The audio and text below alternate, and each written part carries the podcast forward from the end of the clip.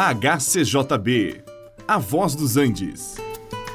Você vai ouvir agora Meditações com o Pastor Victor.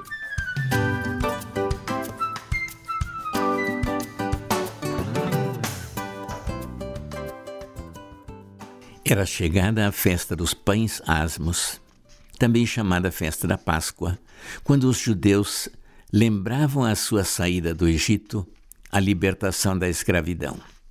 Os discípulos fizeram os preparativos para aquela celebração e esta festa lembrava que o Senhor mandou que cada família de judeus que morava no Egito tomasse um cordeiro e aspergisse o sangue nos umbrais da porta e comessem a carne do cordeiro assada no fogo e estivessem preparados para deixar o Egito. Naquela noite, todos os primogênitos do Egito foram mortos. Mas daqueles onde havia sangue nos umbrais da porta, foram protegidos, ninguém pereceu. Israel então celebrava esta festa anualmente, e o Senhor Jesus disse a seus discípulos que ele havia desejado ansiosamente comer com eles esta refeição antes do seu sofrimento. Naquela noite, Jesus fez algo diferente. Ele tomou o pão e, tendo dado graças, o deu a seus discípulos, dizendo: Tomai, comei.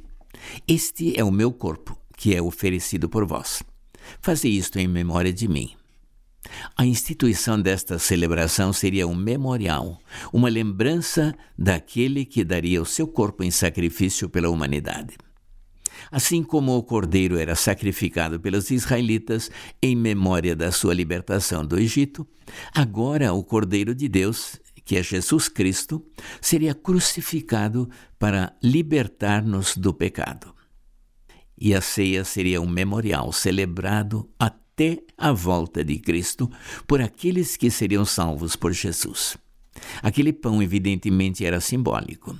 Jesus ainda estava no seu corpo. Ele ainda não havia sido crucificado. E assim como o pão foi partido e foi entregue aos discípulos, de forma semelhante ao corpo de Cristo, foi oferecido por nós em sacrifício. O pão que nós comemos na ceia do Senhor e o cálice que nós tomamos são símbolos do corpo e do sangue de Jesus que foram oferecidos para a nossa salvação. E esta celebração nos leva a gratidão pelo que Deus fez por nós. Nos lembra que nós não temos mérito algum, mas é a graça de Deus que nos é concedida.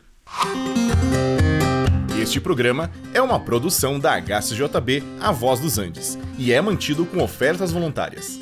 Se for do seu interesse manter este e outros programas, entre em contato conosco em hcjb.com.br.